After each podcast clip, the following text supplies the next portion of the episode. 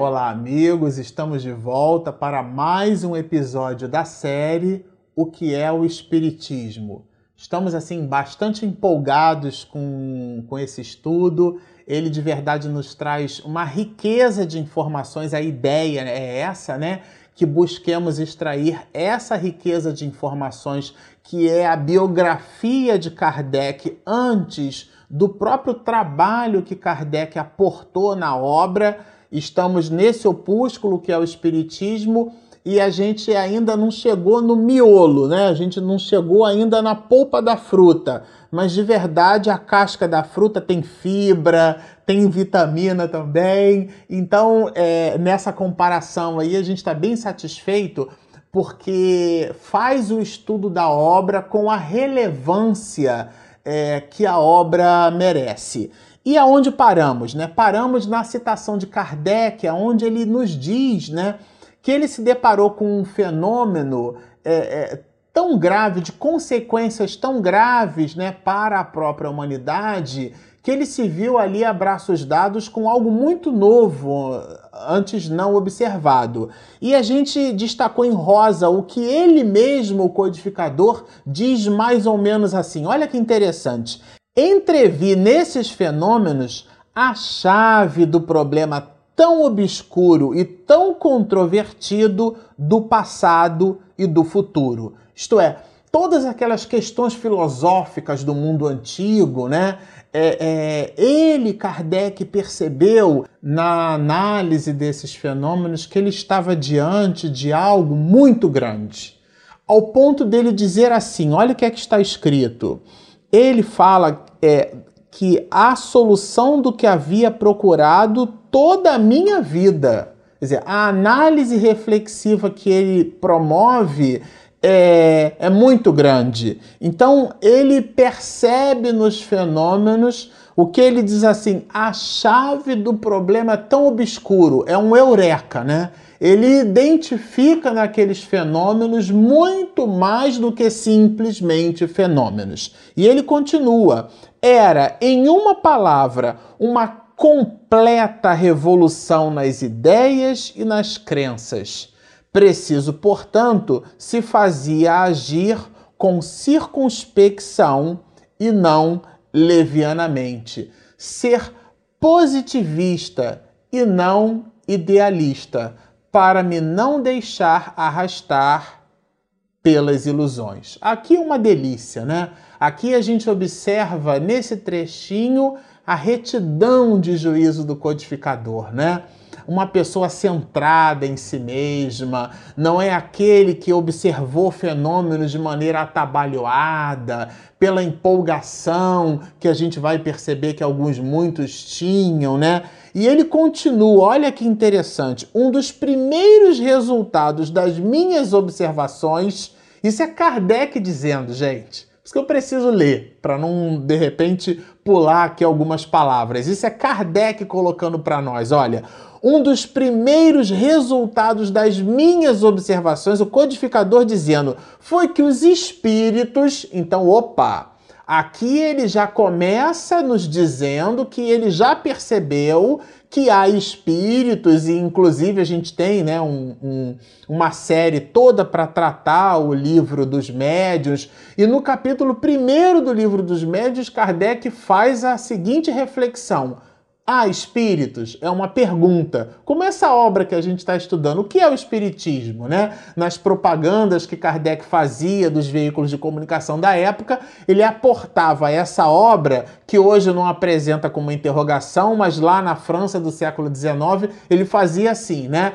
É, o que é o Espiritismo? Então, no capítulo 1 é, do livro dos médios, há espírito. Aqui ele diz que os há que já concluiu que há espíritos e que são esses que respondem a essas perguntas. Os estímulos que seriam pura e simplesmente mecânicos, né?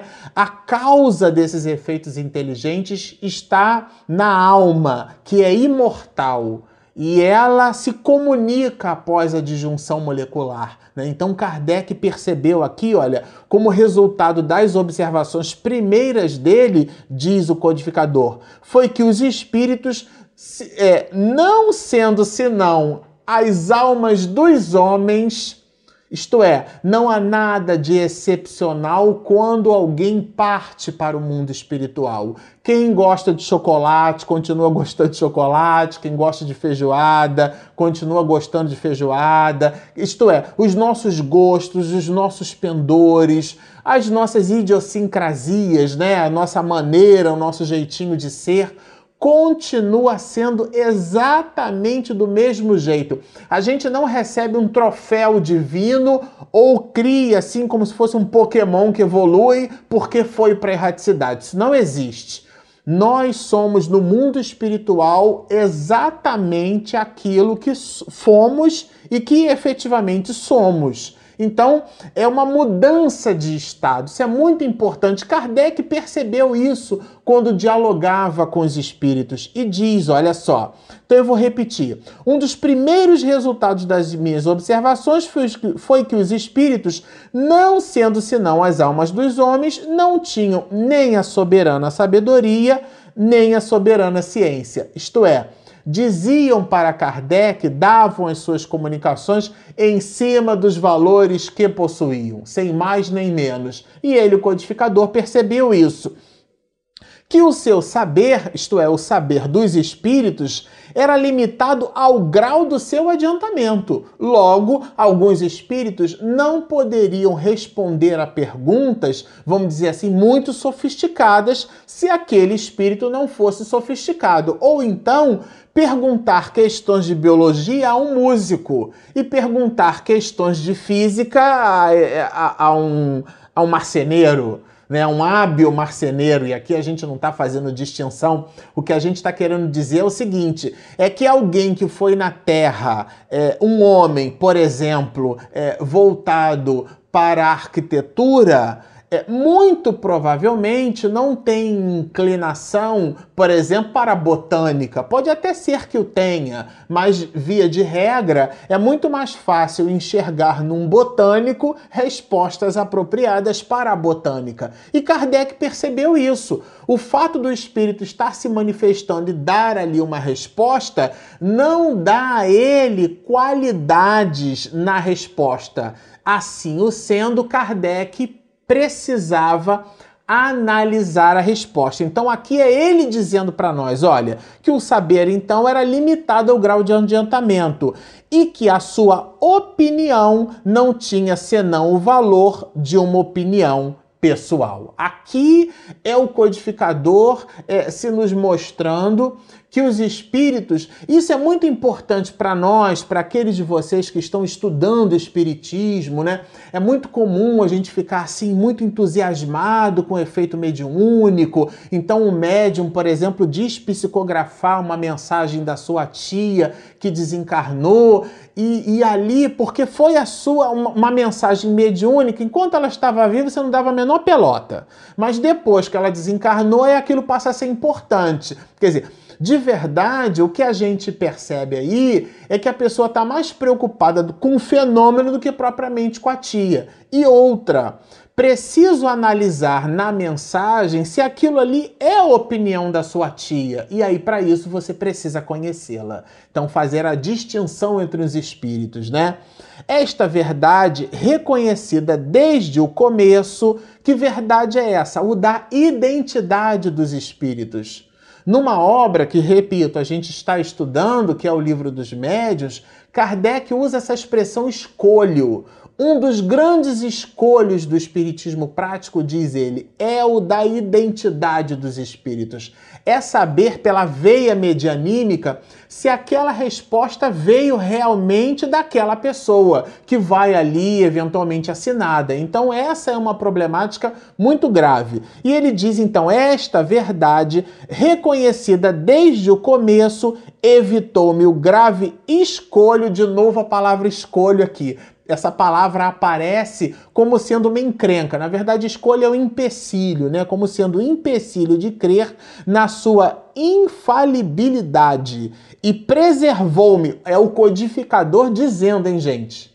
É o codificador dizendo, preservou-me, ele dizendo que se preservou. De quê? De formular teorias prematuras sobre a opinião de um só ou de alguns. Isto é, na busca da verdade, ele, Kardec, percebeu que aquela pergunta precisaria ser formulada, por exemplo, nos reportando a obra de 18 de abril de 1857, que é o Livro dos Espíritos. Ele recebe vários volumes, a gente já vai falar sobre isso, que compõe a primeira, a, a, a primeira edição da obra, né? Não a obra como a conhecemos hoje, que é a segunda edição francesa em diante. Mas na primeira edição ele já recebe um volume de perguntas e respostas e ele as separa, as organiza em temáticas, algumas despreza, outras percebe que foram perguntadas mais de uma vez e que o conteúdo então se repete. Ele faz um trabalho enorme, mas o ponto aqui é que a opinião isolada de um, dois ou três espíritos, nos diz Kardec, não representa a expressão da verdade. Aqui é o bom senso do codificador, né? Só o fato da comunicação com os espíritos, o que quer que eles pudessem dizer, provava a existência de um mundo invisível. Então, a abstração feita à qualidade da resposta, a resposta já mostrava que existia a sobrevivência da vida após a vida. Isto é, não há morte, só há vida. Então, se e no livro O Céu e o Inferno a gente vai perceber, né? Aqueles depoimentos dos espíritos. Kardec fazia determinadas evocações, né? E os espíritos respondiam e respondiam a questões privativas que só poderiam ser respondidas por aquelas pessoas, porque a gente tem e, e ladeia aí com algumas teorias, né, algumas estapafúrdias, de que então a resposta, o médium, né, que não seria médium, né? Seria alguém assim que pegaria da atmosfera, do ar, a resposta. E os circunvizinhantes, as pessoas presentes não conhecem aquela resposta, não têm aquela informação, somente aquela alma poderia aportar e aquilo acontece de forma medianímica. Então, essa é uma prova cabal da existência da alma, da sobrevivência da alma. Então Kardec nos diz que esse fato por si só já seria extraordinário, né? E ele coloca: essa seria a chave de uma multidão de fenômenos inexplicados. Ele percebe dali para frente, é, Kardec, né? Começa a nos dizer aqui que ele estava diante de algo novo, revolucionário na história da humanidade. E aqui repito, a revolução, a gente citou isso no episódio anterior, não é simplesmente eureka descobrir que existem espíritos. Não. É se eles existem, se os espíritos de verdade, se nós sobrevivemos, existe um conjunto de consequências morais decorrentes desse entendimento. É toda obra é, espírita, toda a doutrina espírita gravita em torno dessas questões. Às vezes a gente fica muito preocupado em teorizar sobre a reencarnação, né? sobre a, é, é, é a né? É, e, e, de verdade não se preocupa com o que é de mais importante no estudo da reencarnação, que, que é justamente esse conjunto de consequências morais. Por isso, Kardec nos diz aqui que isso é a chave para uma multidão de questionamentos. E continua o, o codificador. Conhecer o estado desse mundo e seus costumes era então tão, é, vamos dizer assim, menos importante, né? Quanto o, o próprio miolo desse entendimento. Aqui vamos devagar. O que o codificador quer dizer para nós, a, a, a, mim me parece, é que, primeiro, eu descubro, né? Ele, o codificador, nos diz, descobre que existe vida depois da vida. Isto é, que aqueles fenômenos classificados como fenômenos puramente materiais e mecânicos, na verdade, eram espíritos respondendo a perguntas.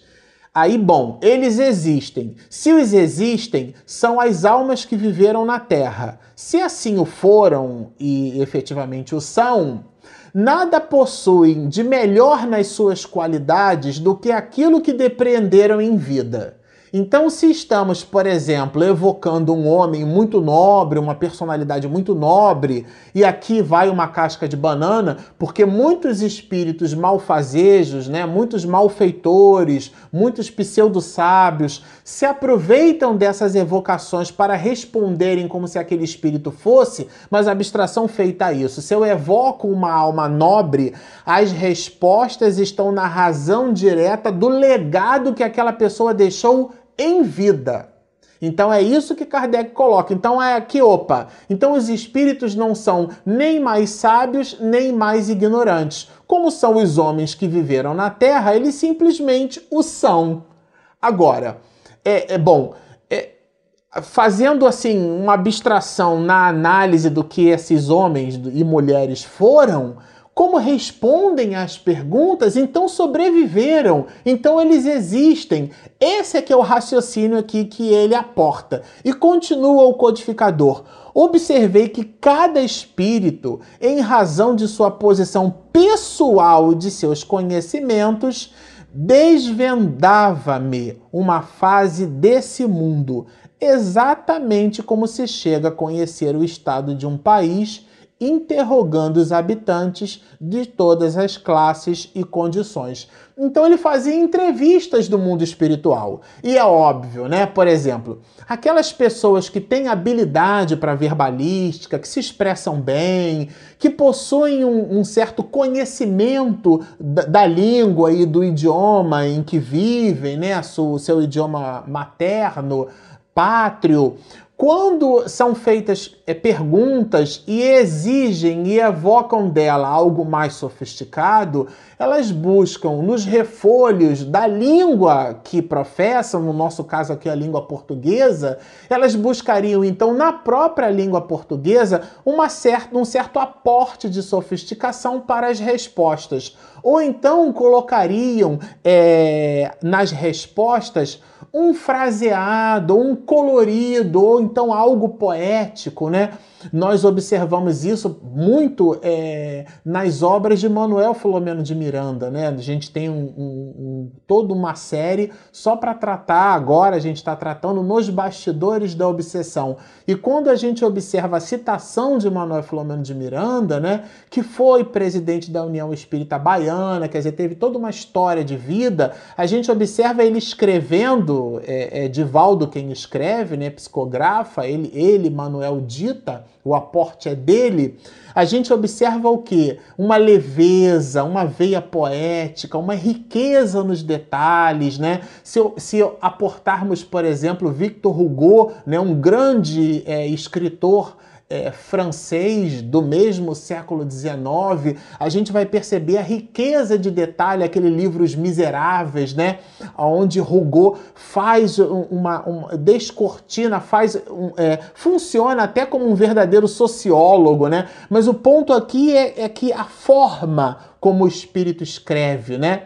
É, é uma forma muito singela e outras pessoas, eventualmente, sendo é, é, é, perquiridas, né? sendo questionadas no mesmo ponto, responderiam de maneira mais simples, algumas diriam assim, mais objetivas, né?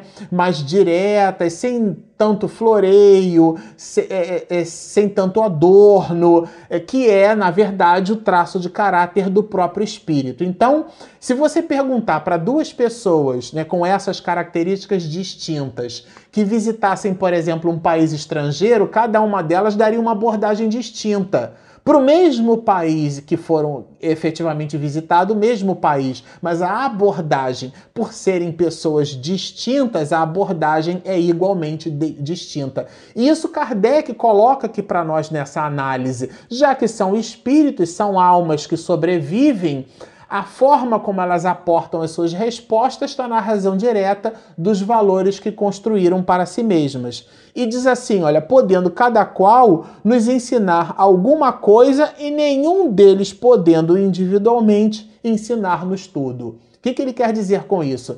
Que para reunir o maior cabedal de informações sobre um determinado assunto, ele, Kardec, fez as mesmas perguntas para muitos espíritos e obtendo desses muitos espíritos frações dessas questões, ele então aportou detalhes, mas amealhando em várias respostas para o mesmo estímulo, questões diferentes de um aspecto primeiro. Então aqui a gente percebe assim a riqueza de preocupação do codificador. E ele é, nos diz assim: olha que interessante, gente. Eu, pois, agi com os espíritos. Olha que isso, olha. Eu, pois, agi com os espíritos como teria feito com os homens. Ou seja, não fez nenhuma distinção. De verdade, entendeu que são almas. Isso é brilhante.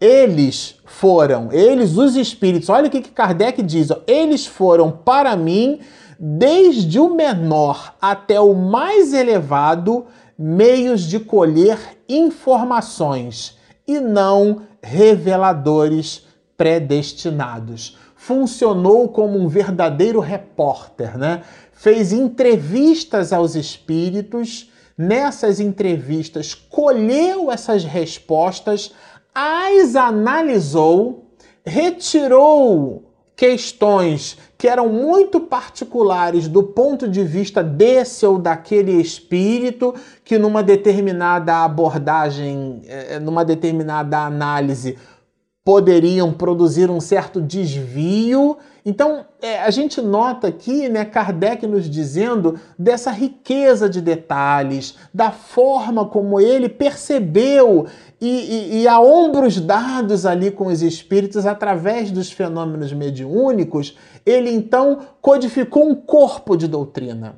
Observemos aqui que já não tem mais a preocupação se aquilo é um fenômeno de mesa batedora, se. Ele já não está mais preocupado com isso. Kardec aqui já nos mostra as consequências morais decorrentes desse entendimento. E isso, assim, é, é muito rico, de verdade, é muito bom.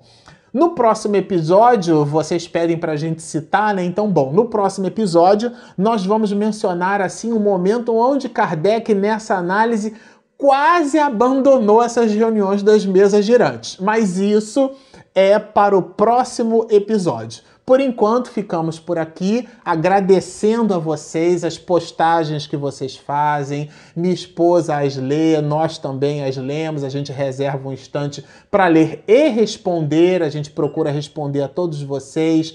Durante as edições, a minha esposa Regina Mercadante coloca os links de tudo aquilo que a gente mencionou durante o vídeo para que vocês estudem. Então, se você que está nos ouvindo nesse instante ainda não se inscreveu, Clique aqui embaixo no, onde está escrito inscreva-se. Do lado direito tem um sininho. Se você clicar naquele sininho, você recebe as notificações. Convidem os seus amigos para ingressar conosco nessa estrada, nessa viagem que é o estudo da obra ou que é o Espiritismo. Sigam acompanhando conosco. Muita paz.